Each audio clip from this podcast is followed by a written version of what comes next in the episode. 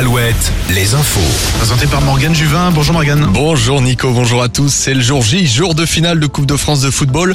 Le FC Nantes va tenter de décrocher un deuxième titre de rang. Comme en 1999-2000, il faudra battre Toulouse. Le club sera suivi de près par plus de 50 000 supporters nantais dans les travées du Stade de France, 20 000 dans la Cité des Ducs devant les deux écrans géants.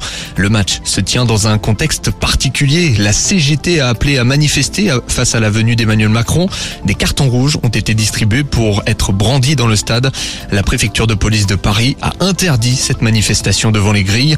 Le président change ses habitudes et ne descendra pas sur la pelouse. Il donnera la coupe aux vainqueurs dans les tribunes.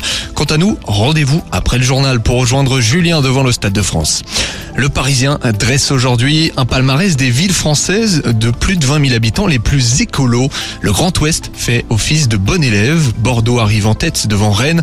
Nantes se classe quatrième, Angers septième et Vannes neuvième. Le Parisien a établi ce classement grâce à 22 critères répartis en trois axes, l'habitat, l'environnement et les bonnes pratiques. Le classement complet sur alouette.fr et sur l'appli Alouette. On connaît le premier finaliste de la Coupe d'Europe de rugby. Les Irlandais du Leinster ont largement dominé Toulouse en demi, score 41-22. Demain, le Stade Roche, les champions en titre, va tenter de réitérer l'exploit en se qualifiant. Coup d'envoi à 16h à Bordeaux contre les Anglais d'Exeter. Du football, outre la Coupe de France, il y a de la Ligue 2 avec le coup d'envoi dans une heure entre Guingamp et Laval. Niort, la Lanterne Rouge, joue à Grenoble, Bordeaux à Valenciennes. Enfin, une demi-heure avant le coup d'envoi d'une demi-finale de play-off en volée, Nantes pourrait vivre la première finale de son histoire contre Tours. Il faudra d'abord battre Chaumont tout à l'heure à domicile.